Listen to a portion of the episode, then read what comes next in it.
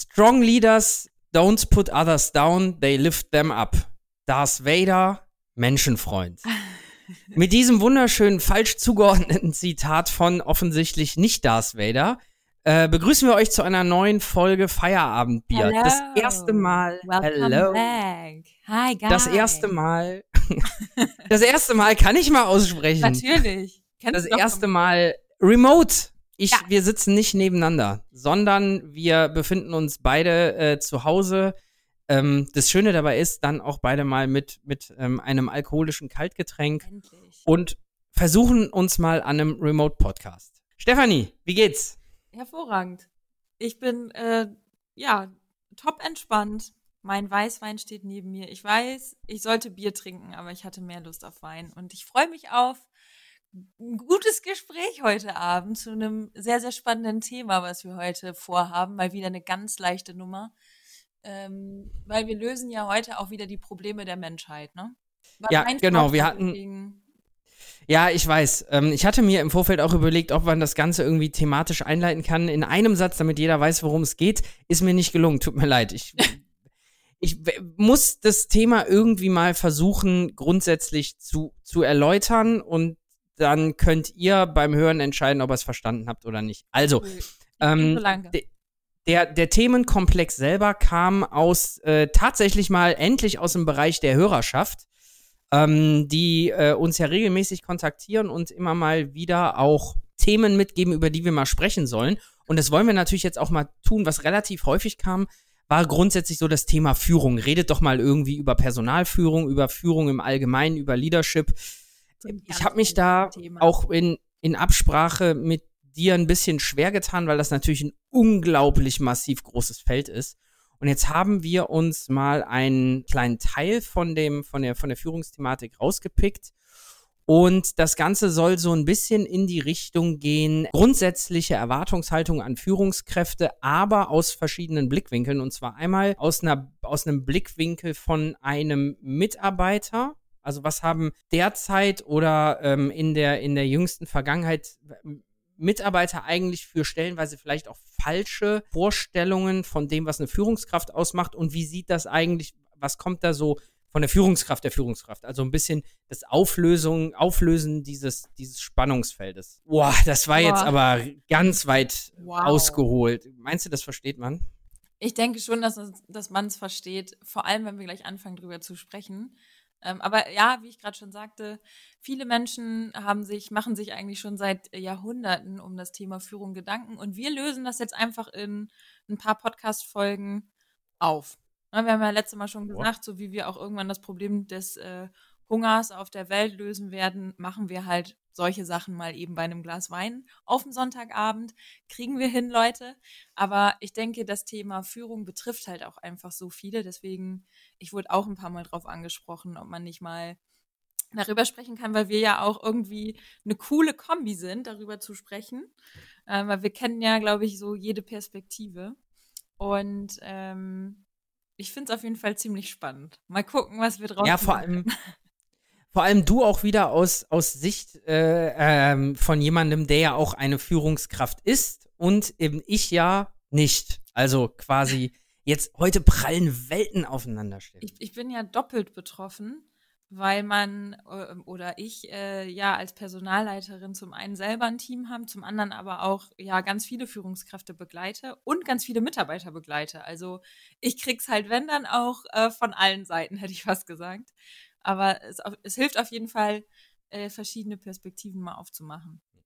Und ich bin auch ganz Ja, was ich gespannt, dir- was du zu bestimmten Punkten sagst. Also Was ich, was ich dir auf jeden Fall jetzt schon mal sagen kann, ein paar von den Punkten, die ich heute in Form von Thesen ansprechen werde, werden dann im besten Fall nicht auf dich zutreffen. wo wir wieder bei der Erwartungshaltung sind. Ja, weil ich Steht glaube, diese, diese Doppelrolle, Aha. selber Führungskraft zu sein und äh, Führungskräfte äh, quasi in deiner, in deiner Rolle als, als äh, Personalverantwortliche in Anführungsstrichen zu betreuen, ähm, ist, glaube ich, nochmal eine etwas speziellere, wie du es gerade auch schon gesagt hast. Ja, das, das fühlt sich auf jeden Fall manchmal so an.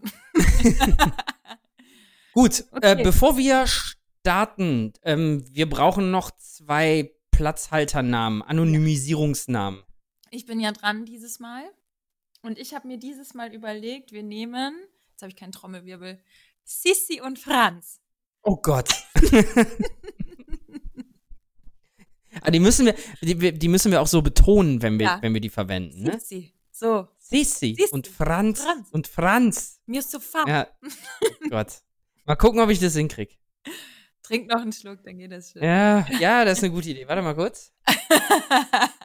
Gut. Gut. Alles klar. Und wir wollten das Ganze ja heute dann auch endlich mal, hatten wir in der ersten Folge angekündigt, haben wir nie gemacht, in Form von der Thesenschlacht machen. Das heißt, für alle, die jetzt die Folge 1 sträflicherweise nicht gehört haben, was hatten wir damals eigentlich vor? Wir wollten uns immer ein Thema raussuchen und wollten dann, jeder bereitet zwei bis drei Thesen vor und uns gegenseitig unsere Thesen zu dem Thema um die Ohren hauen und das Ganze dann eben jeweils mit der These mal so ein bisschen thematisieren. Ja? Also genau. Also dann wieder im Dialog. Aber jeder darf zwei bis drei Thesen mitbringen und dann ähm, zerfetzen wir uns gegenseitig meinungstechnisch. Für den, das war, mal, den, der, das war mal der Plan. Genau, für den roten Faden, gegen den wir uns dann entschieden haben bei den darauf. Ja, den wir aber, glaube ich, jetzt brauchen, weil äh, der aufmerksame Hörer wird es gemerkt haben, wir mussten die letzte Folge zweiteilen, weil sie dann einfach unfassbare 90 Minuten hatte. Und mit diesem äh, Timeboxing-Element wollen wir dem jetzt so ein bisschen entgegenwirken. Schauen wir mal, ob das funktioniert. noch wieder Druck aufgebaut, gleich zum Beginn der Sendung. Wenn ja. wir sie dann doch wieder teilen müssen, was machen wir dann? Ach, schneiden wir einfach den Teil raus. Ja, nee, dann, dann löschen wir die einfach. Nehmen die wieder im Podcast auf, weil dann sind wir offensichtlich unfähig. Ähm, ansonsten hätten wir dann heute auch nochmal einen Aufreger der Woche und ähm, ich habe noch eine richtig coole Frage an dich. Oha. Also auch, auch, auch aus, dem, aus der Hörerschaft tatsächlich. Oha, oha.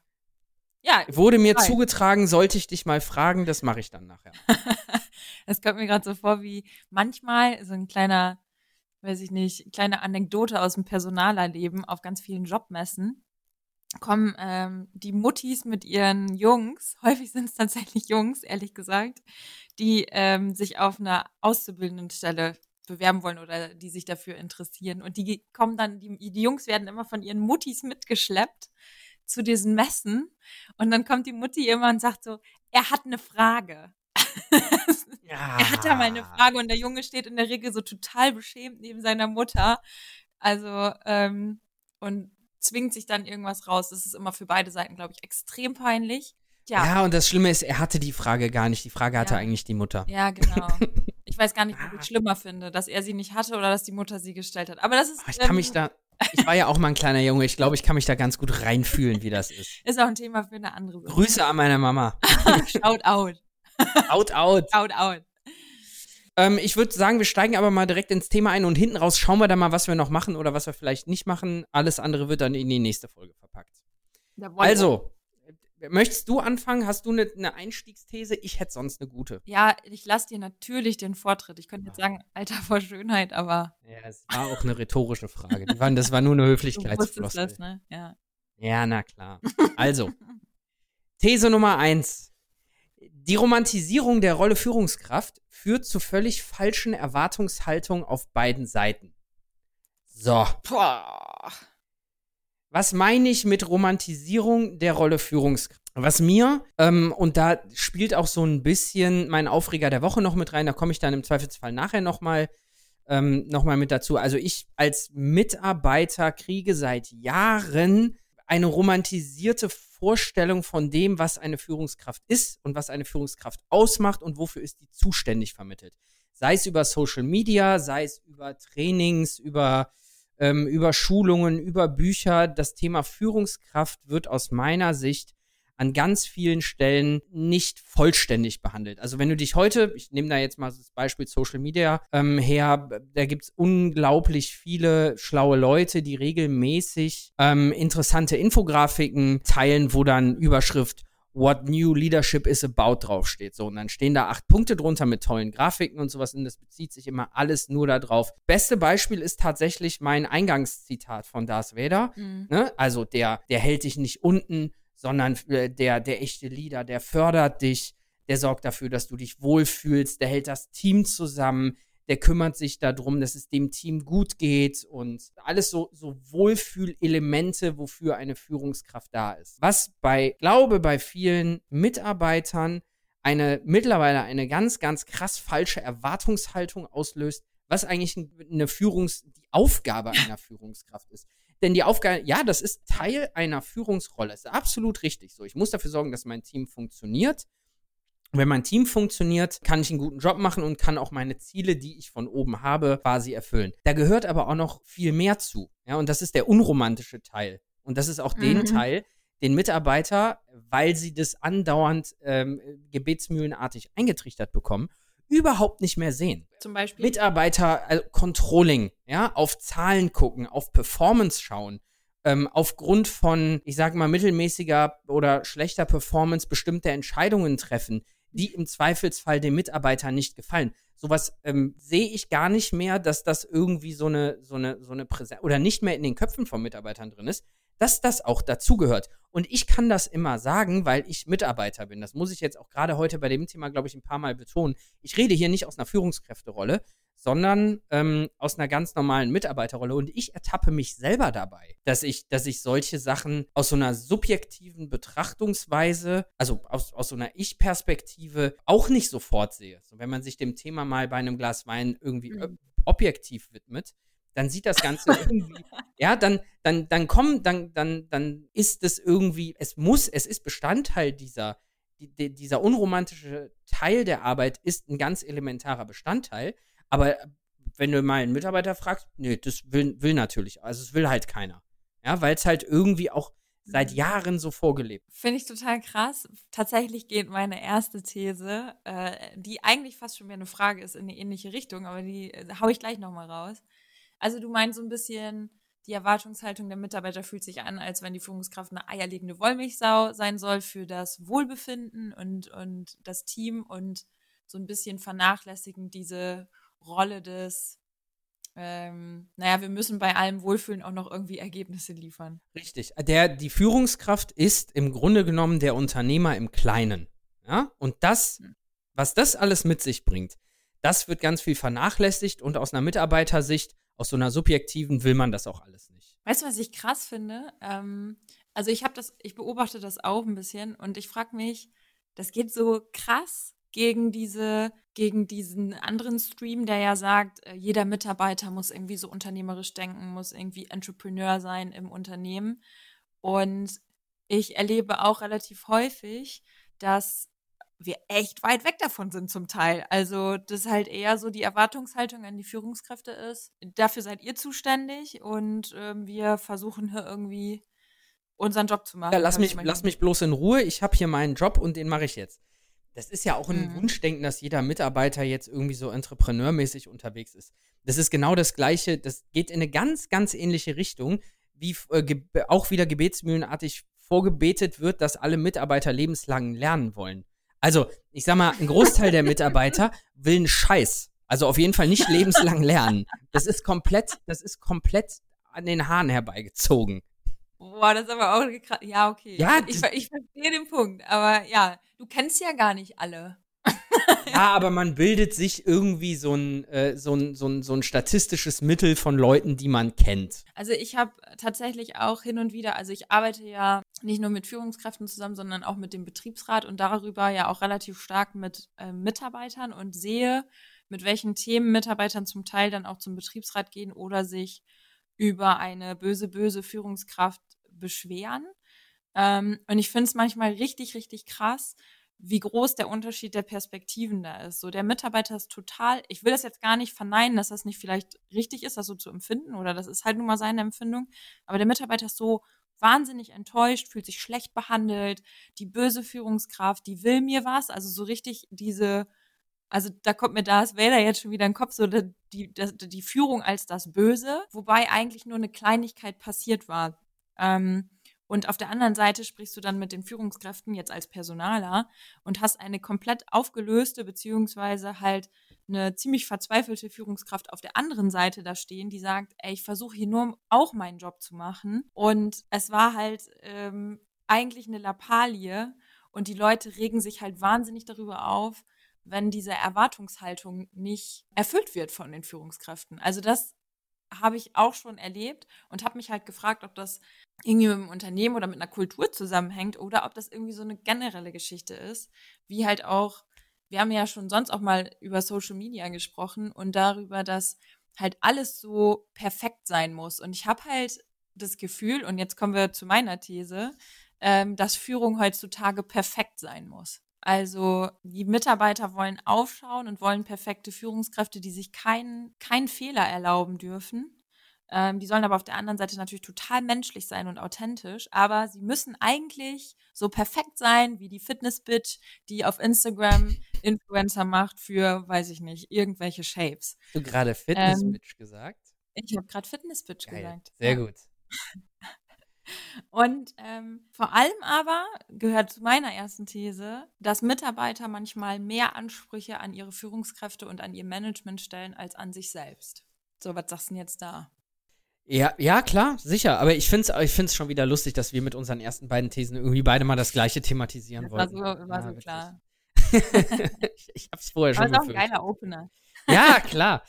ähm, ja, absolut. Aber es ist natürlich auf der einen Seite ist es natürlich unfassbar einfach, äh, jemandem anderem erstmal versuchen, die Schuld in die, in die Schuhe zu schieben, anstatt irgendwie mal den Fehler bei sich selber zu suchen. Also Selbstreflexion ist ja auch was, was, ich sag mal, sehr, sehr viele Menschen schlecht oder nicht können. Und wenn es dann jemanden gibt, der, auf den man es mal grundsätzlich schieben könnte, und sei es nur für mein eigenes Seelenheil, also selbst wenn ich weiß, okay, es bringt mir jetzt nichts, ich, ich kriege trotzdem die Abmahnung, auch wenn ich das jetzt weitergebe, ich glaube, für mein eigenes Seelenheil, dass ich es gemacht habe und mir selber lange genug einrede, dass ich es nicht schuld bin, sondern der andere, in dem Fall die Führungskraft, dann. Das ist halt entlastend. Das ist ne? entlastend für mich selber. Das ist ein ja? entlastendes Moment. Aber Vielleicht siehst du denn. Auch die Rolle. Dann, bitte? Der Führungskraft vielleicht ist das auch ein Teil der Rolle der Führungskraft, diesen entlastenden Faktor irgendwie zu geben. Weil ich habe dann so überlegt, als ich die These aufgeschrieben habe, wie oft ich selber schon mal irgendwie so gemault habe über meine eigenen Führungskräfte und äh, in irgendwie wenn, wenn schlechte Stimmung war oder wenn viele Dinge schiefgelaufen sind, äh, dass ich mich auch selber auch da äh, erwische, dass man halt schnell mal sagt, ja, hätten die das besser kommuniziert, dann äh, wäre das ja auch viel klarer gewesen. Und das ist immer so eine Entlastung, so, ähm, ja, um sich selber so ein Stück weit dann wieder besser zu fühlen. Ja, klar, absolut. Aber merkst du denn, merkst du denn, dass das irgendwie jetzt gerade, weil, weil du es angesprochen hast, in, in, der, in der Vergangenheit anders gewesen ist oder nicht ganz so präsent? Also ich kann mich an Zeiten erinnern, wo man einfach froh war, wenn man ein gutes Performance-Feedback einmal im Jahr bekommen hat. Also einmal im Jahr gab es doch früher die klassischen Mitarbeitergespräche. Das war auch meistens die einzige Zeit, wo man mit seiner Führungskraft mal wirklich über sich selbst gesprochen hat. Ähm, und ja, wenn das gut lief, dann war das eigentlich gut, so mit der Führungskraft. Also ich habe diese ähm, witzigerweise aber das ist vielleicht auch ganz unterschiedlich. Ich finde Führungskräfte heute sogar viel präsenter als damals. Also wir haben halt so vor uns hingearbeitet, das war auch in Ordnung. Ich hatte gar nicht so diesen, diesen Anspruch. Und das hatten die anderen aber auch nicht. Also ich rede jetzt so von vor zehn Jahren oder so vielleicht.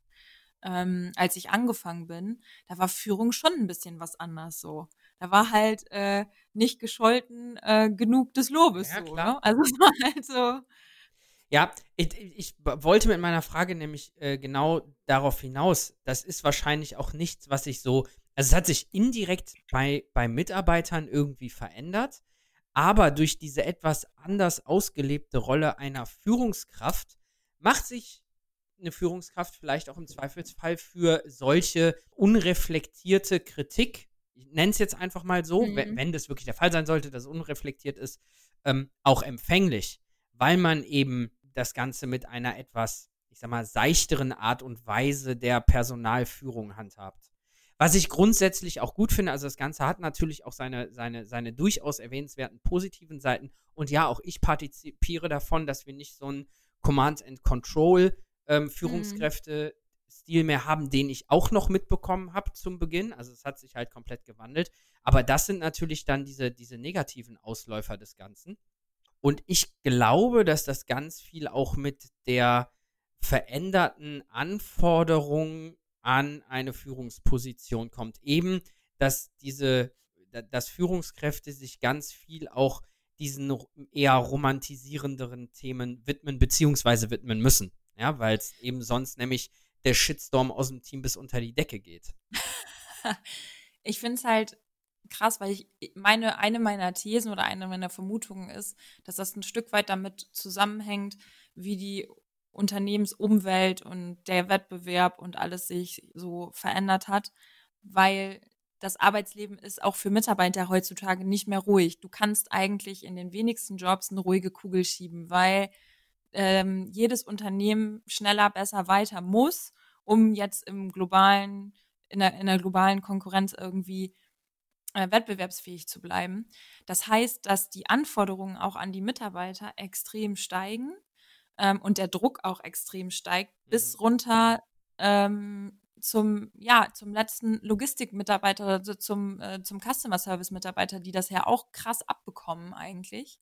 Es muss alles schneller, höher, weiter sein.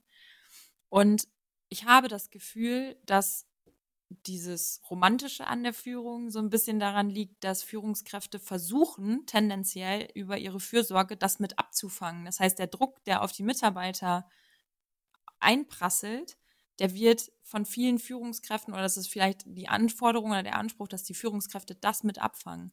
Und das ist schon eine krasse Verantwortung, die ich auch manchmal als echt Herausforderung selber empfinde, weil du immer dieses Spiel hast, wie nah dran muss ich an meinen Leuten sein und wie wahre ich noch eine gewisse Distanz, um so Themen wie Performance und ähm, Feedback zu Leistung und so weiter geben zu können. Also es ist echt als Führungskraft gar nicht so einfach. Aber ich glaube, das liegt so ein bisschen auch daran, wie sich die Arbeitswelt einfach ähm, entwickelt. Ja. Ja, also äh, ich, ich sehe auch immer mehr, wo, wo du es gerade gesagt hast, so Performance, äh, Zielvereinbarungsgespräch, Mitarbeitergespräch im Sinne des Performance Reviews und was es da alles gibt. Ich sehe diese Themen immer mehr und das ist Jahr für Jahr steigend, werden, werden diesen Themen, werden diese Themen eher kritisch beäugt. Also jetzt aus einer, mhm. aus, einem, aus, ja. aus, einer Mitarbeiterperspektive, ähm, weil es einfach, und das ist wortwörtlich letztens gefallen, ein Relikt einer vergangenen Zeit ist, das so zu tun. So, jetzt stelle ich mir mal die Frage, okay, wie will man denn anders jetzt eine Performance so, also ne, Evidenz und Zahlen basiert irgendwie machen, außer wenn man es halt irgendwie nicht mit, mit, mit, mit weichen Faktoren und Shishi macht, aber das ist so ein bisschen die Wahrnehmung. Und als Führungskraft steht man halt vor einem totalen Dilemma, weil ein anderer Anspruch heutzutage ist ja, und den finde ich richtig, richtig gut. Eigentlich ist das auch der zentrale Kern, zum Beispiel für mich von Führung, dass du deine Leute entwickelst, dass sie ihren Job top machen können, dass sie Freude an ihrem Job haben können, dass sie erfolgreich sind, natürlich für sich selbst und für die Firma. Ähm, und dass du die Leute dahin entwickelst, dass sie einfach Top-Performer sein können auch. Das hört sich jetzt so hochgestochen an, aber dass man einfach einen guten Job machen kann. Und das heißt aus meiner Perspektive eben nicht, und ähm, manchmal fühlt man so ein bisschen die, die Anspruchshaltung, ich räume dir jedes Hindernis weg, was du bekommst. So, wenn du irgendeinen Furz quersitzen hast, komm einfach zu mir. Ich, Führungskraft, werde mich höchstpersönlich darum kümmern, dass dieser, äh, dass dieses Hindernis dir aus dem Weg geräumt wird. Und das ist es eben nicht. Eigentlich ist es, dass man mit schaut, dass man Ziele gemeinsam vereinbart, aber dass man dann eben auch unterstützt, wie kannst du besser werden, wie können wir deine Stärken noch weiter nutzen und wie kannst du deine Schwächen eventuell, ne, das ist eine klassische Diskussion, die es halt schon eigentlich immer gab und die ich auch immer als wertvoll empfunden habe. Und das ähm, rückt sehr, sehr stark ähm, äh, in den Hintergrund, finde ich auch. Ja. Möchte ich übrigens gleich mit meiner These Nummer drei noch mal ein bisschen, ein bisschen in Nuancen Kontra geben. Aber ich glaube, okay, das ist auch der, das ist, das ist der Unterschied zwischen Führungskraft im Sinne einer Führungskraft und Führungskraft, die du jetzt bist, weil du dich mit Personalmanagement auskennst. Ich glaube nämlich, Krass, ja. das, was du gerade gesagt hast, trifft definitiv nicht auf alle Führungskräfte zu, beziehungsweise auf einen ähm, nicht unerheblich großen Teil trifft genau das nämlich nicht zu. Aber da komme ich gleich nochmal zu. Hast du gemerkt? Spannungsbogen und so. Oh, wow, Wahnsinn. Aber äh, kommen wir doch dann in die Überleitung zu deiner These Nummer zwei. Meine These Nummer zwei. Ähm, als Mitarbeiter, ich sag mal, in einem relativ großen Team. Also ich muss es kurz so ein bisschen mit einer, mit einer, weiß ich nicht, ich muss es kurz einleiten, sonst wirkt die These ein bisschen wirr.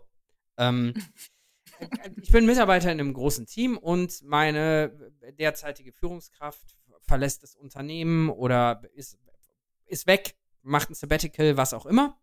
Und jetzt wird diese Stelle nachbesetzt. So, und aus einer Mitarbeiterperspektive und auch da, ich ertappe mich selber dabei, ähm, ist man immer relativ schnell dabei zu sagen, Mensch, dann lasst uns doch jemand aus dem direkten Team nehmen ähm, und den jetzt zur Führungs, ähm, äh, zu unserer Führungskraft machen. Mhm. Ich, objektiv betrachtet, ähm, halte das in den allermeisten Fällen für keine gute Idee. so. Warum? Ähm, das mag grundsätzlich mal den Anschein erwecken, ähm, dass das eine super Idee ist, weil derjenige, der kennt das Team, der kennt Leute, der ist ähm, fest im Team verankert, der ist im Zweifelsfall, im Zweifelsfall akzeptiert, der kennt seinen Job, der kennt die Probleme. Ähm, aber ich glaube, da gibt es ein paar relativ krasse, ähm, also kann es relativ, relativ schnell auch irgendwie in so eine Richtung gehen, ähm, dass man das Ganze irgendwie völlig überschätzt oder bestimmte Dinge einfach nicht beachtet. Denn je nachdem, wie lange jemand schon da ist, also mit einem, ähm, also es gibt ja immer diesen schönen Spruch, neue Besen kehren gut, ähm, neue Impulse bringt so jemand nicht rein. So. Und ähm, es ist, glaube ich, auch, oder ich weiß das sogar aus der eigenen Erfahrung, ich habe das schon ein paar Mal mitbekommen, der Schritt raus aus dieser Mitarbeiterrolle in eine mhm. Führungsposition oder erstmalig in eine Führungsrolle ist unfassbar schwierig. Und wenn ich dann noch beim gleichen Arbeitgeber bleibe und im gleichen Team, was, äh, wo, wo das Team die gleiche Tätig der gleichen Tätigkeit nachgeht, die ich vorher extrem gut gemacht habe, dann ist es umso schwieriger, weil ich komme aus dieser Rolle auch einfach nicht raus. Ich werde ja immer derjenige bleiben, der irgendwie fachlich am besten geeignet gewesen ist, diese, ähm, diese Position zu besetzen oder diesem Job nachzugehen. Das heißt, ich, die Hürde für, für, für mich selber, also ich bin der Meinung, und ich schließe mich da auch mit ein, ähm, wirklich aus der Rolle Mitarbeiter in, in der Konstellation, gleicher Arbeitgeber, gleiches Team, rauszugehen und jetzt von heute auf morgen eine Führungskraft zu sein, ist unglaublich schwierig. Ein schönes Beispiel dazu ähm, sind immer, ähm, ist immer diese Rolle Auszubildender, der nach der Ausbildung übernommen wird und bei seinem Arbeitgeber bleibt also ist eine ganz andere Konstellation, ist aber die ist, geht im Kern aufs, aufs gleiche Thema. Denn nach der Ausbildung wirst du immer der Auszubildende bleiben. Egal, was du tust. Du bist immer der kleine Auszubildende, der mal da ähm, in der Ausbildung an der Rezeption angefangen hat. Kann ich, ja, kann ich genauso sagen, weil mir ist es genauso passiert. Ich habe, nachdem ich meine Ausbildung abgeschlossen hatte, beim damaligen Arbeitgeber weitergearbeitet und ich bin aus dieser Auszubildendenrolle nicht raus, rausgekommen. Haben die Leute gedacht, so, der Felix, der hat immer guten Kaffee gemacht. Naja, ganz so schlimm, schön. ganz so schlimm war es nicht. Aber du blei, du bist und bleibst immer der Auszubildende. Und du kannst dir noch so viel Mühe geben, aus dieser Rolle rauszuwachsen. Das kauft dir einfach keiner ab. Und das kann dir in dieser Situation halt ganz genauso passieren. Ich hatte damals, ähm, in meiner ersten Anstellung hatte ich auch einen Chef, der ist. Der Franz? Bitte? Der Franz? Das war der Franz, genau. Der, der Franz, Franz, Der Franz. Und der Franz hatte ähm, in dieser Abteilung bei der Monster AG, ne, weißt du Bescheid, hatte ähm, da in der Abteilung als Mitarbeiter angefangen, war aber schon seit Jahren Führungskraft.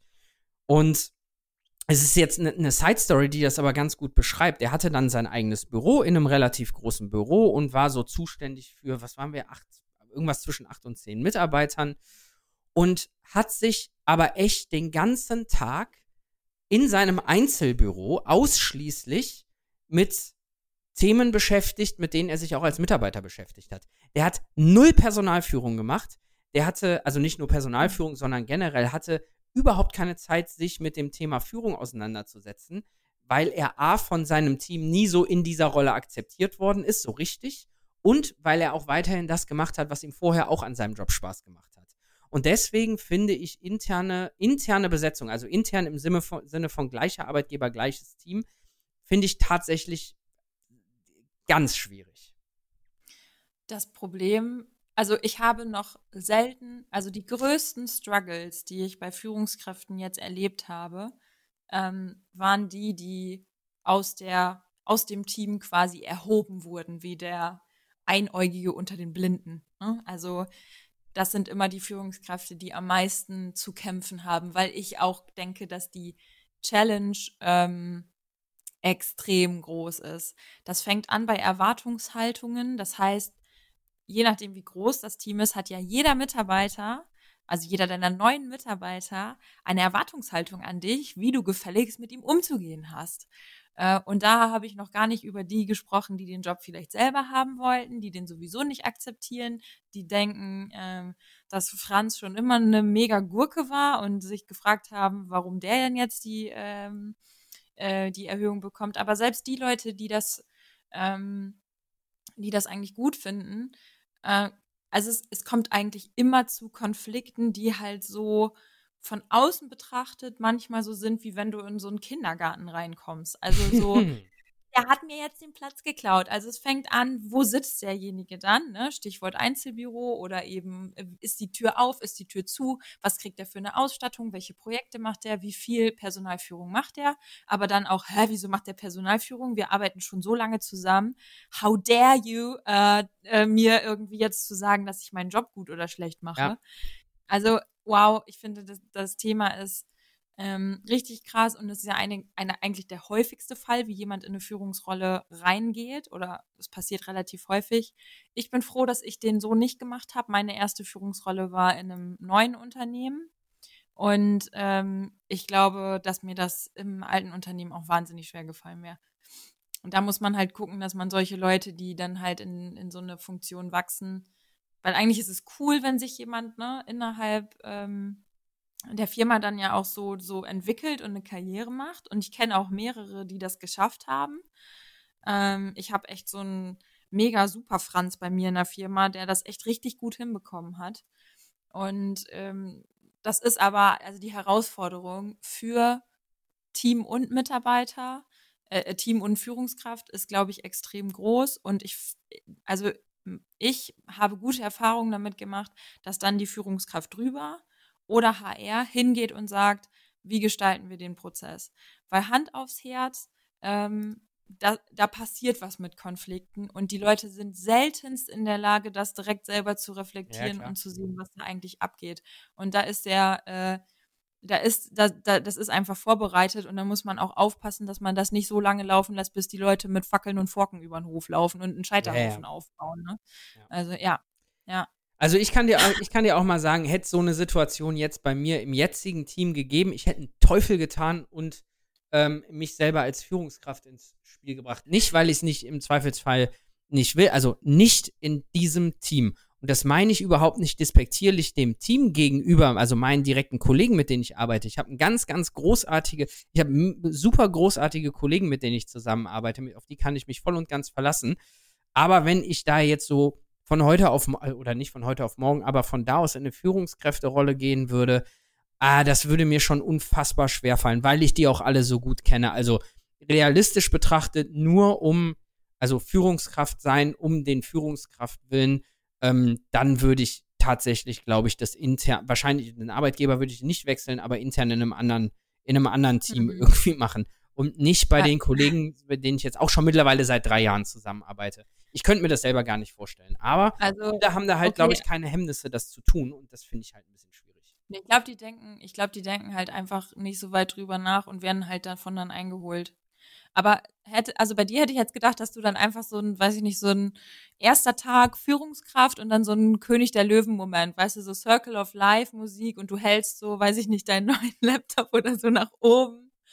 Ja, so wäre ja auch so, aber ich weiß ja, wie das ankommt. mit so einer Krone auf oder so. Ich weiß ja, ich weiß ja, außerdem, ganz ehrlich, ich kann, ich, ich ja, wenn, wenn ich das, wenn ich das machen würde, mein Team, mein jetziges Team weiß auch viel zu viel über mich. Ich wäre da nicht lange. Das glaube ich sofort. Ich, ich wäre da nicht ich lange, halt Steffi. Wasser mit, aber. Hm. Nee, nee, nee, nee, wir, da reden wir nicht drüber, aber alleine deshalb würde das schon nicht gehen. Die hätten dich direkt so an den Eiern. Ja, bei jeder, bei jeder spritzigen Entscheidung, die ich auch nur ansatzweise treffen könnte, würde ich sofort ein Foto geschickt bekommen mit, mit irgendwie so einem Kommentar. Willst du das wirklich machen? Irgend so ein Foto von mir. weißt du, so, es, es geht, alleine deshalb geht es nicht. Ich weiß, was du letzte Karrieremesse getan hast. ja, ich, ich, vor allem, ich weiß es nicht mehr. Ja, das ist ja das Problem. Das ja. wissen immer nur die anderen. so, komm, wir brechen das an der Stelle ab, Steffi. These. meine These, und ich wollte noch, eine Sache wollte ich noch dazu Ja, sagen. ja, ja, ja, hau raus. Eine Sache wollte ich noch dazu sagen, beziehungsweise an alle Leute vielleicht so einen, so einen, so einen kleinen, ähm, wir sind ja hier auch Lebensberatungsfirma und Ratgeber, ne, für, für alle da draußen. Was ich total krass finde, und das passiert vor allem den Leuten, die sich intern entwickeln auf eine Führungsposition, die werden quasi an so einen Abgrund gestellt und runtergeschubst, einfach so. Also einfach so runtergestoßen und so, du bist jetzt Führungskraft, sieh zu, wie du klarkommst. Mhm. Das ähm, kann man manchmal gar nicht verhindern. Also wir versuchen zum Beispiel auch die Leute vorher durch so eine Seminarreihe zu packen und so. Aber ehrlich gesagt muss man auch sagen, auf manche Dinge kann man sich auch echt schwer vorbereiten. Aber für alle Leute, die halt vor dieser Situation stehen, dass sie vielleicht Führungskraft werden, kann ich nur empfehlen, bereitet euch selber darauf vor. Also wirklich mal in sich zu gehen, vielleicht mal ein Buch zu lesen, ne? Ein, wie, wie hast du das noch gesagt? Ein dickes Buch vielleicht. Stimmt. ähm, äh, es gibt da echt viele gute, ähm, so klassische, was mache ich in den ersten 90 Tagen, die wirklich so für die Führungskräfte sind. Und ähm, bereitet euch selber drauf vor. Also jeder, der da, der da hingeht und denkt sich, das wird eine leichte Nummer, das wird keine leichte Nummer. So oder so nicht. Das, kann, das können die liebsten, nettesten Menschen auf der Welt sein, die man als Team bekommt. Das wird keine leichte Nummer. Okay. Das Weder, weder die romantisierenden äh, äh, Aufgaben noch die unromantisierten Aufgaben, das wird auf keiner Dimension leicht. Nein, es wird, es wird immer Tage geben, wo man sich denkt, warum, warum habe ich das gemacht? Warum bin ich jetzt hier? Ich möchte einfach nur mich in der Embryonalhaltung auf dem Teppich zusammenkullern und einfach keine Entscheidung mehr treffen. Wieso Ja. habe ich das gemacht? Genau. Ähm, meine zweite These äh, ähm, lautet, ähm, Führungskräfte müssen Menschenfreunde sein, aber manchmal auch nicht. Sag mal, ganz kurz, Menschenfreund hatten wir schon mal, ne? Darth Vader war ja auch ein Menschenfreund. Habe ich. Ähm, können wir, ich hätte, ich hätte einen ersten Vorschlag für die, für die, äh, für den Folgennamen. Für Das- den Titel der, äh, ja, für der den Folge. Titel, für den Titel, ja. Darth Vader ist ein Menschenfreund. Ja, auf jeden Das finde Fall. ich gut. Das ist catchy. Ja, Das ist richtig bei catchy. dem war das, ja, bei dem war das aber auch klare Sache mit der Führung. Eben. Ja, muss man ja auch mal sagen, ne? Klare Ansagen. Einfach mal, einfach mal machen. Guck mal, wie weit es gebracht hat. Ich würde sagen, ernsthaft, Todesstern, ein Riesenprojekt. Der war schneller fertig als, äh, Boah, als ey, jetzt bei Berliner Stopp. Wir driften sonst gleich, Okay. wir driften gleich in so Sachen ab wie äh, Darth Vader hat die Weltraumautobahn gebaut oder sowas. Das, das jetzt müssen wir aufpassen. Ich wusste nicht, dass es die schon gibt. Okay, aber ich kann ja mit meiner These weitermachen. Ja. Weil sie ist wahrscheinlich auch nicht so verständlich. Ich glaube, dass man als Führungskraft schon echt ein positives Menschenbild braucht. Also so grundsätzlich erstmal davon ausgeht, dass Menschen gut sind, dass Menschen gerne arbeiten zum Beispiel und dass auch viele Dinge erstmal nicht böse gemeint sind. Ähm, ich finde sowieso gut, wenn Menschen Menschenfreunde sind. Es gibt aber eben auch Menschen, die eher das andere Menschenbild haben. Es gibt ja so zwei Menschenbilder, ähm, die, die immer davon ausgehen, dass es das Gute im Menschen gibt und die, die eher an das Schlechte im Menschen glauben. Und je mehr und je länger ich im Business bin, desto mehr muss ich mich manchmal entscheiden. Hm, ich weiß selber nicht mehr, wie ich das sehe. Aber als Führungskraft musst du eigentlich erstmal vom Guten im Menschen ausgehen, vor allem bei Menschen, die sich nicht so verhalten, wie du dir das eigentlich wünschst. Ähm, ne, Richtung, was haben sich meine Mitarbeiter jetzt wieder überlegt oder wieso leistet jemand nicht so, wie ich mir das vorstelle. Und ich ähm, habe das Gefühl, dass Führungskräfte ganz oft davon ausgehen, dass alle so denken wie sie selber.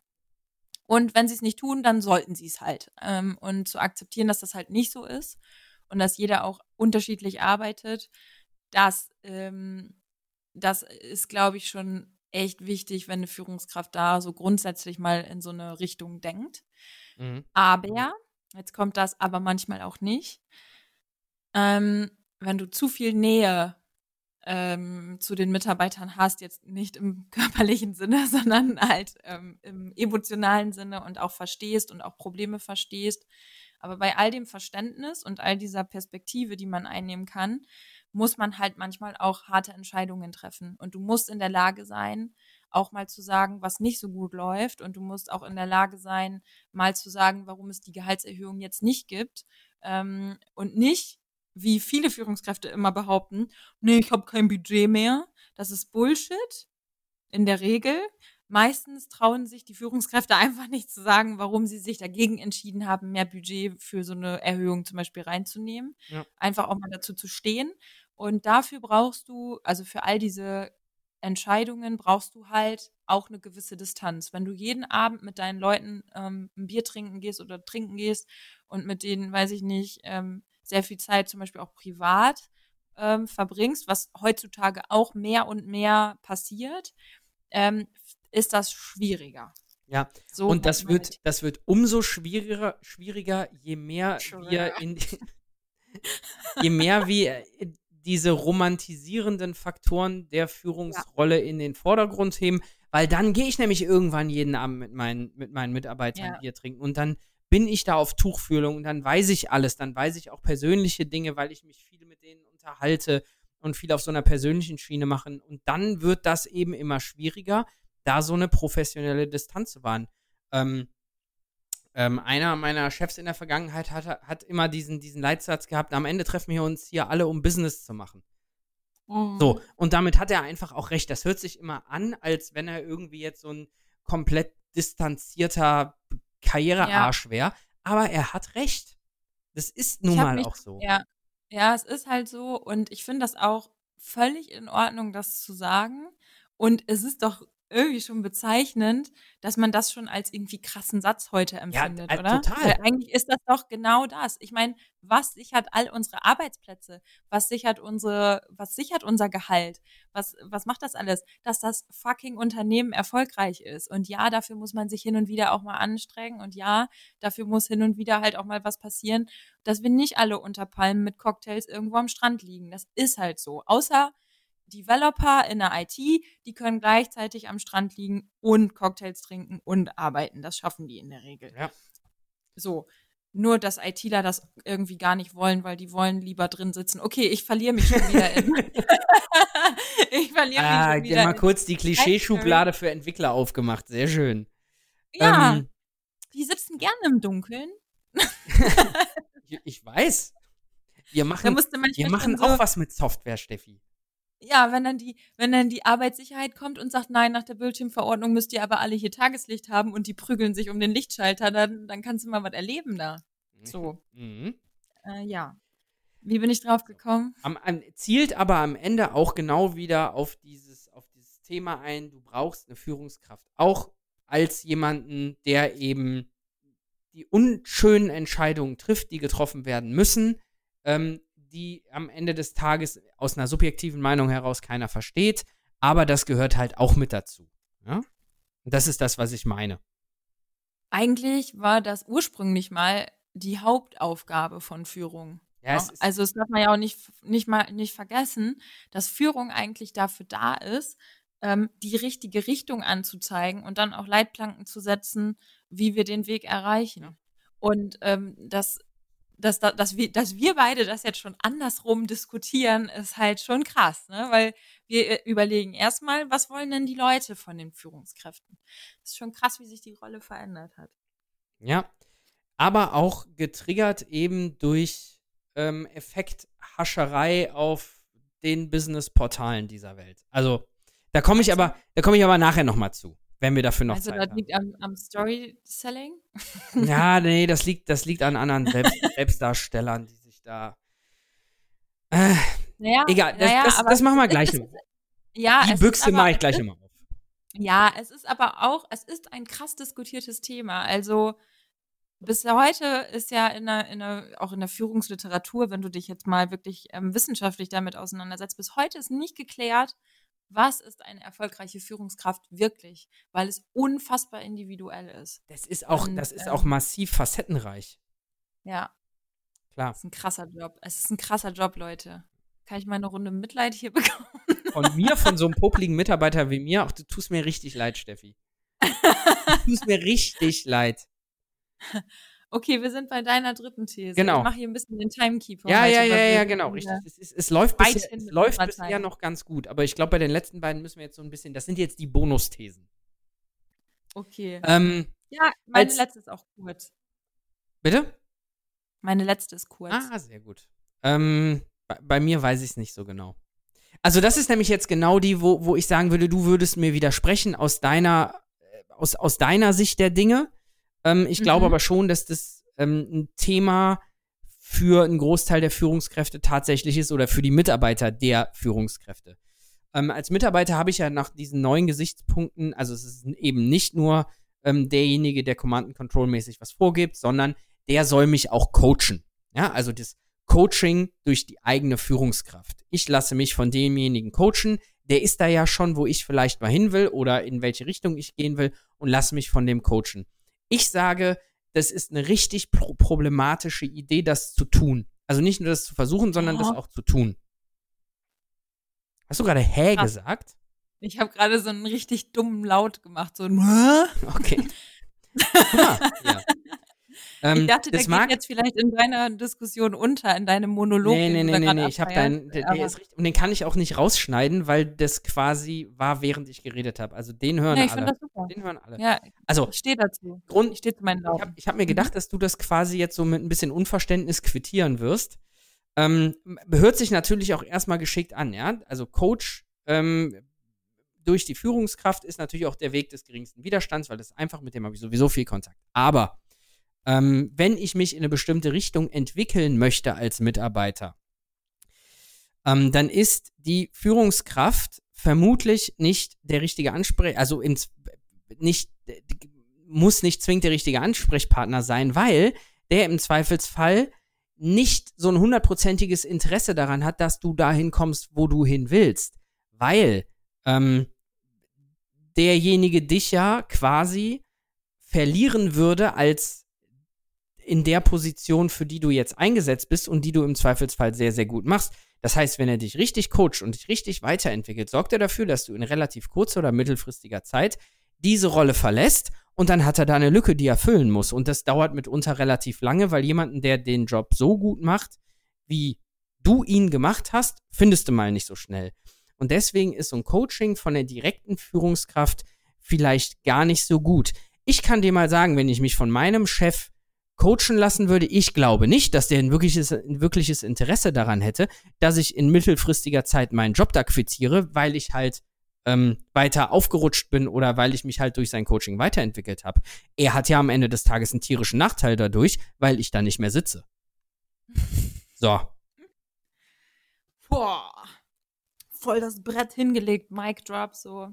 Genau. Ähm, mm, boah, das hat so viele Facetten und ich versuche jetzt mal gar nicht so, also auch ich habe ja immer so eine diplomatische HR-Meinung zu Themen und dann habe ich noch so eine eher revolutionäre Meinung zu Themen, beziehungsweise wenn ich mal ans Pöbeln komme, dann kann ich mich bei sowas auch in Rage regen. Ähm, mh, also das eine, Gott, wie fange ich jetzt an? Also es hat was mit Unternehmenskultur zu tun, finde ich. Ähm, und ich finde, es hat halt grundsätzlich aber auch erstmal was damit zu tun, welche Einstellung du als Führungskraft hast. Weil was ich meine, ist gar nicht so sehr dieses, naja, ich coach dich jetzt, dass du dich so weit entwickelst, dass du jetzt deinen Job gleich, also dass du halt in den nächsten Schritt quasi gehst und dich wegentwickelst, weil ähm, ich glaube, die Masse, also wenn du dir die Masse der Leute anguckst, geht es erstmal um was ganz anderes, nämlich dass eine Führungskraft schon ähm, auch gucken muss, was sind denn aktuelle Anforderungen bei mir ähm, in den verschiedenen Positionen und wo entwickelt sich das hin. Das geht ja auch manchmal relativ schnell. Also bei uns im E-Commerce äh, geht das super, super schnell. Wir haben keine Anforderungsprofile, weil wir müssten die alle halbe Jahre wieder umschreiben. Mhm. Ähm, das heißt, es entwickelt sich halt mega, mega viel. Und was, was ich finde, ist, dass Führungskräfte halt so total weggucken, wenn es um die Entwicklung der Leute geht. So nach dem Motto Scheuklappen auf und ähm, ist wie beim Mediamarkt, Entschuldigung, wenn man versucht, zu irgendetwas beraten zu werden und die ganzen, weiß ich nicht, ist es keiner zuständig. Ja, so. ja, ja. Alle laufen einfach weg. Und ähm, ich finde schon, dass eine Führungskraft mit am besten weiß, wie, wie jemand arbeitet und ähm, kriegt das ja auch live immer mit. Und der ist doch ein super, super Mentor vielleicht auch, aber zumindest aber mal eine Hilfe, eine Hilfestellung für die Leute, dass man sich erstmal schlichtweg reflektiert und halt ein bisschen weiterentwickelt, sein Training macht und neue Perspektiven vielleicht auch aufgezeigt bekommt. So der nächste Schritt, was ist denn meine Career Aspiration, also wo gehe ich in karrieretechnisch hin? Was sind denn vielleicht noch andere mögliche ähm, Dinge, die ich tun kann in einem Unternehmen? Das ist dann für mich schon so ein bisschen der, das, das nächste. Und ich finde es halt auch krass oder interessant, dass ähm, dass wenn ich sage, oder wenn man an Coach denkt, denkt man immer gleich an dieses Wegcoachen. Ich meine aber einfach dieses Unterstützen und Weiterentwickeln on the job. Und das sind nicht immer nur Trainings. Das ist halt auch einfach so ein Irrglaube, dass man nur ein tolles Seminar buchen muss und dann hat man sich weiterentwickelt. Das ist in der Regel einfach nicht so. Nein, natürlich nicht. Ähm, es geht einfach darum, dass die Menschen über sich hinaus wachsen müssen heutzutage. Da kommt halt leider keiner dran vorbei.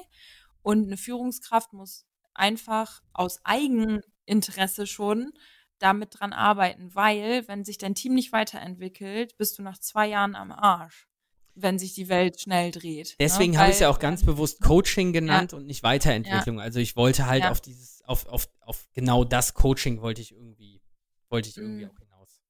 Aber was ich auch mit Coach was oder was viele dieser Führungstheorien ja eigentlich mit Dave, die Führungskraft muss jetzt Coach sein, ähm, meint, ist ja der Coach aus dem Sport.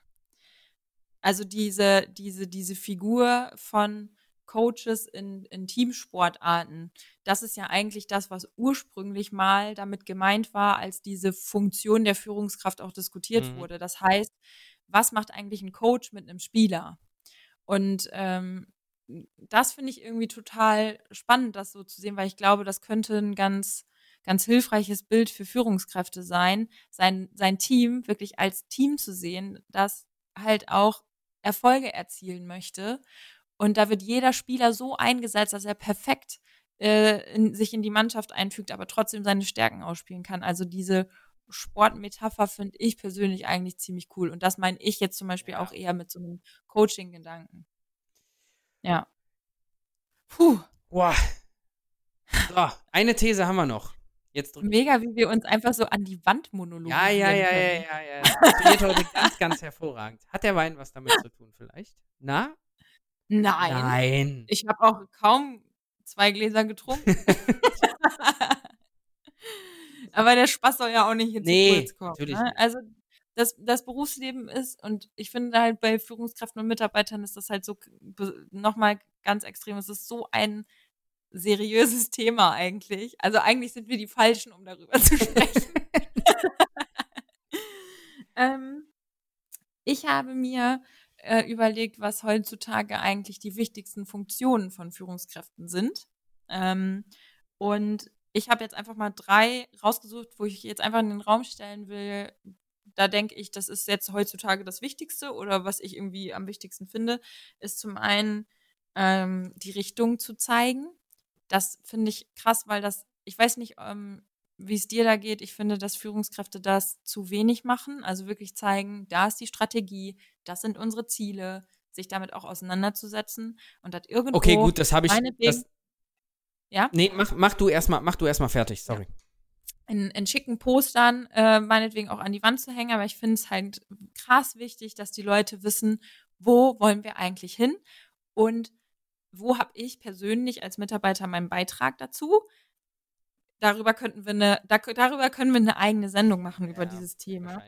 Dann ähm, die Leute entwickeln und auch herausfordern. Also ich finde es halt total wichtig, dass Führungskräfte nicht jedes Hindernis sorry Leute, dass ich euch das jetzt auch so sage da draußen.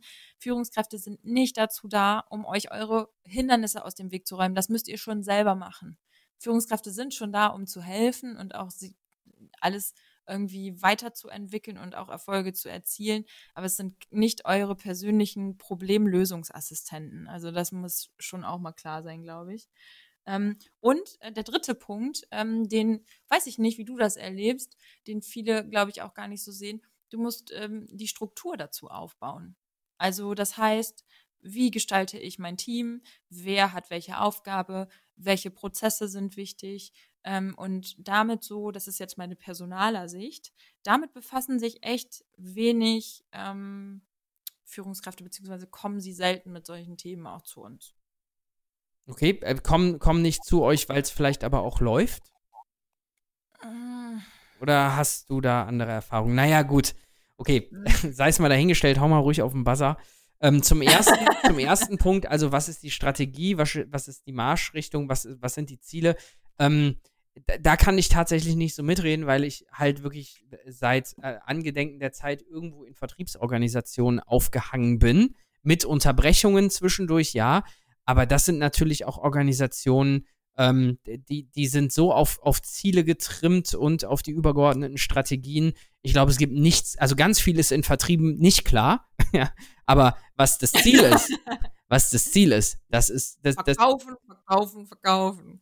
äh, ja, genau, richtig. Nein, aber natürlich mit einem mit einem Ziel, auf das alle gemeinsam hinarbeiten und das ist ein Euro wert, ein- Jahres-Euro wert, ja. Also Ja. von daher, aber jetzt mal zurückgedacht in die Unternehmensberatung, da ist es schon so die übergeordnete Strategie und die Ziele, ähm, das war immer irgendwas, das hat sich auf anderen Ebenen abgespielt und den eigenen Beitrag, den man quasi leistet, ähm, um dieses Ziel zu erreichen. Also es war nie so wirklich klar, was, wa- wa- inwieweit zielt meine Tätigkeit denn jetzt darauf ein, dass wir eben diese Ziele und diese Strategie, die wir uns gesetzt haben, irgendwie erreichen. Da gebe ich dir schon recht. Nur aus so einer vertrieblichen Rolle, in der ich den äh, Großteil meines beruflichen Daseins gefristet habe und friste, ist es tatsächlich kein Thema. Also das wissen wir ganz genau. Ja, aber ähm, aber ja, klar, ne? Ich würde auch die drei Punkte würde ich tatsächlich auch so unterschreiben. Das ist mitunter ähm, das absolut Wichtigste, mit dem sich eine Führungskraft auseinandersetzen sollte. Ach man, diese Einigkeit hier wieder heute Ja. Abend. Genau. Ah. Ich habe ja, ich habe zumindest mal eine These rausgehört, wo du ein komisches Geräusch gemacht hast. ja, ansonsten, ja, wir sind halt heute ein bisschen weichgespült, aber das ist ja auch völlig in Ordnung. Ja, klar. Ich kann ja auch, ähm, ich kann ja auch ähm, sehr diplomatisch antworten auf ja, es gehört sowohl zu deiner als auch zu meiner Rolle irgendwie dazu, dass man das kann, ja, dass man das ein lernt. Stück weit schon. Wenn ich die Flasche Wein noch leer mache, dann könnten wir vielleicht noch ein paar lustige äh, Szenen ähm, daraus machen. Aber nein, Äh, ähm, ich sehe es auch wirklich so, ich glaube, dass es halt ein super schwieriges Thema ist und ja, auch wenn ich gerne polarisierende Gedanken dazu äußern würde, ehrlich gesagt, ist es halt für beide Seiten, glaube ich, nicht immer einfach, Ja. so eine Konstellation. absolut. Aber ich glaube schon, dass wir ein paar ganz gute Impulse auch dabei hatten. Ja, Mhm. wie immer natürlich, Leute. Ich, ich gucke jetzt noch mal so ein bisschen auf die Zeit. Wir sind schon wieder ziemlich, ziemlich weit. Ähm, ich würde den Aufreger der Woche würde ich mir fürs nächste Mal aufbewahren, glaube ich, weil sonst sprengen wir wieder sämtliche Normen. Ja. Ja. Ähm, wir hätten noch die, äh, die, die, die, die Frage an dich.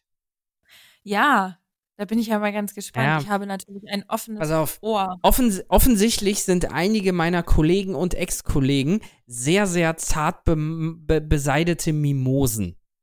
ähm, ich, und zwar so richtig. Der, der harte gestandene Vertriebler macht Mimimi. Denn Okay, also. ähm, es, wurde, es wurde jetzt mehrfach an mich schon die Frage herangetragen, sag mal, sag mal, die Steffi, die redet immer so schlecht über den Vertrieb und lässt da irgendwie so kein gutes Haar dran. Hat die generell, hasst die, äh, hat die generell was gegen Vertriebler? Hasst die den Vertrieb? Habe ich jetzt Hasst die schon mehrfach gehört, die Frage. Und jetzt wollte ich sie dir einfach mal stellen. Es ist so wie der Feminismus nur irgendwie so HR gegen Vertrieb. So, ja, das ist die Antwort. Ich hasse euch Sehr gut. So sehr. Okay, dich ruft auf jeden Fall von uns keiner mehr an. Das ist auch gut, wenn sich das keiner traut. Genau.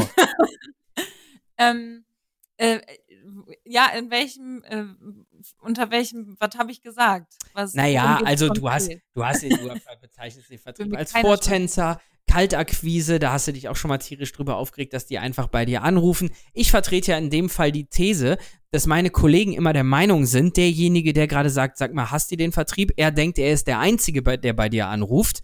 Und du kriegst am Tag 20 Anrufe von irgendwelchen äh, selbsternannten Kaltakquise-Profis äh, und deswegen entsteht dann halt so ein Gesamtbild über Vertrieb kotzt mich an.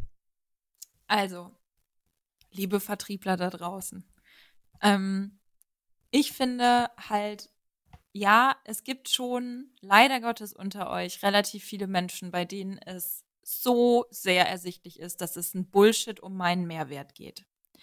Es geht ums Verkaufen und okay, ich bin ein großes Mädchen, ich weiß das auch, aber es gibt halt wirklich viele Vertriebler da draußen, denen es wirklich vor allem ums Verkaufen geht, um jeden Preis. Also egal, ob das wirklich, ob das wirklich das richtige Produkt für mich ist. Es ist egal, ähm, ob ich jetzt wirklich Bock und Zeit habe, mich mit einem Thema auseinanderzusetzen. Ähm, es steht in erster Linie mal der Mehrwert für die andere Seite im Vordergrund und das ist auch grundsätzlich jetzt nicht so schlimm, aber ich finde, man kann das charmanter verpacken, dass ich es halt zumindest nicht so doll merke. ähm, wobei ich die Königsklasse des Vertriebes, und das kannst du besser beurteilen als ich, schon darin sehe, dass ähm, man sich darüber mal Gedanken machen sollte. Und viele Vertriebler machen das auch. Und auch da so ein bisschen Evolution des Vertriebes merkt man auch, dass sich das schon weiterentwickelt hat. Viele merken auch, dass man damit nicht mehr so wirklich vorankommt. Ähm, aber das ist halt was, was mich einfach nervt und was mich einfach auch aufregt, weil das meine Zeit kostet. Ja. Ähm, und zum Thema, äh, wir hatten ja auch die LinkedIn-Diskussion, Story Selling war es, ne? Social Selling war es, genau. Social Selling, genau, nicht Story Selling. Social Selling, ähm, ehrlich gesagt, auch dort ähm, merkt man einfach, wo sich jemand wirklich mit einem Thema beschäftigt und was, wo das Thema wirklich interessant für jemanden ist. Oder wo einfach nur total random irgendwelche Artikel aus irgendwelchen großen Magazinen, Harvard Business Manager, Human Resources Manager, das wird dann einfach rausgenommen, da werden ein paar Buzzword-Phrases irgendwie dazu geschrieben und dann wird das halt so in die Welt gekotzt. Entschuldigung. ähm, das, trifft's aber ziemlich genau.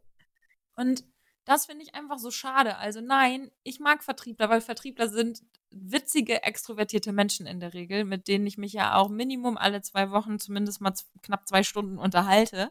Ähm, aber ja, es muss ein bisschen darum gehen, was wirklich der Mehrwert ist und gerade auch bei diesen Themen, mit denen man sich befasst, dass man also ich fände es schön, wenn ich merke, dass der andere halt auch wirklich dahinter steht und wirklich auch Ahnung von was hat. Weil, also bei mir ist es halt so, ich weiß halt nicht, ob das sonst läuft, aber jeder, der sich Experte für irgendwas nennt, da klicke ich schon weg. Also das ist halt einfach so. Es tut mir auch leid. Nennt euch um, dann mag ich euch wieder. Es ist dann vielleicht einfacher mit uns. Aber Expertentum muss man beweisen. Das kann man nicht irgendwo reinschreiben. Yes! Was für ein geiles Schlusswort. Expertentum muss man beweisen. Es reicht nicht, das irgendwo reinzuschreiben. Zack. Und nur, ja. also allein, wir müssen die Folge jetzt beenden. Ich glaube, egal was ja. wir jetzt sagen, es wird jetzt nur noch schlechter. so. ich, wir haben auch, ich glaube, wir sind, okay. wir haben Timeboxen technisch ganz gut eingehalten. Wir sind ein bisschen drüber. Das geht. Das ist aber, ja, ein, genau, das ist, das ist, glaube ich, nicht so schlimm. Ähm, ja. Ich würde es an der Stelle beenden wollen. Auch wenn wir jetzt zwei Sachen nicht gemacht haben, aber das ist, glaube ich, relativ egal. Also, wir, haben ja, wir haben ja noch viele Folgen vor uns. wir, werden, wir werden uns nicht loswerden. Genau. Ihr werdet uns nicht los. Wir machen weiter. Sei so viel mal dazu. Genau. In Quatsch. diesem Sinne, tut uns, tut uns, tut uns mal einen Gefallen. Ähm, schreibt uns gerne mal irgendwie auf LinkedIn oder Xing, wie ihr das gefunden habt was wir hier so machen. Also sehr, sehr gerne. Ihr findet uns Stefanie Eckbergs, Felix Pohl. Da gibt's nicht so viele auf LinkedIn und auf Xing. Abonniert uns bei Apple Podcasts und oder bei Spotify, ähm, damit wir mal so ein Gefühl dafür bekommen, wen das wirklich interessiert. Wir sehen zwar immer, wer, äh, wie viel es abgespielt worden ist, aber wie viele sich das wirklich wiederholend anhören. Ähm, das ist immer so ein bisschen schwierig rauszukriegen. Also Spotify, Apple Podcast einmal abonnieren. Wenn ihr das gut findet, was ihr hier macht, da wäre uns sehr mit geholfen. Und dann bleibt mir nicht viel mehr zu sagen als Steffi. Es hat mal wieder wahnsinnig Spaß gemacht. Einen schönen Abend und bis zum nächsten Mal. Bis dann. Ciao. Tschüss.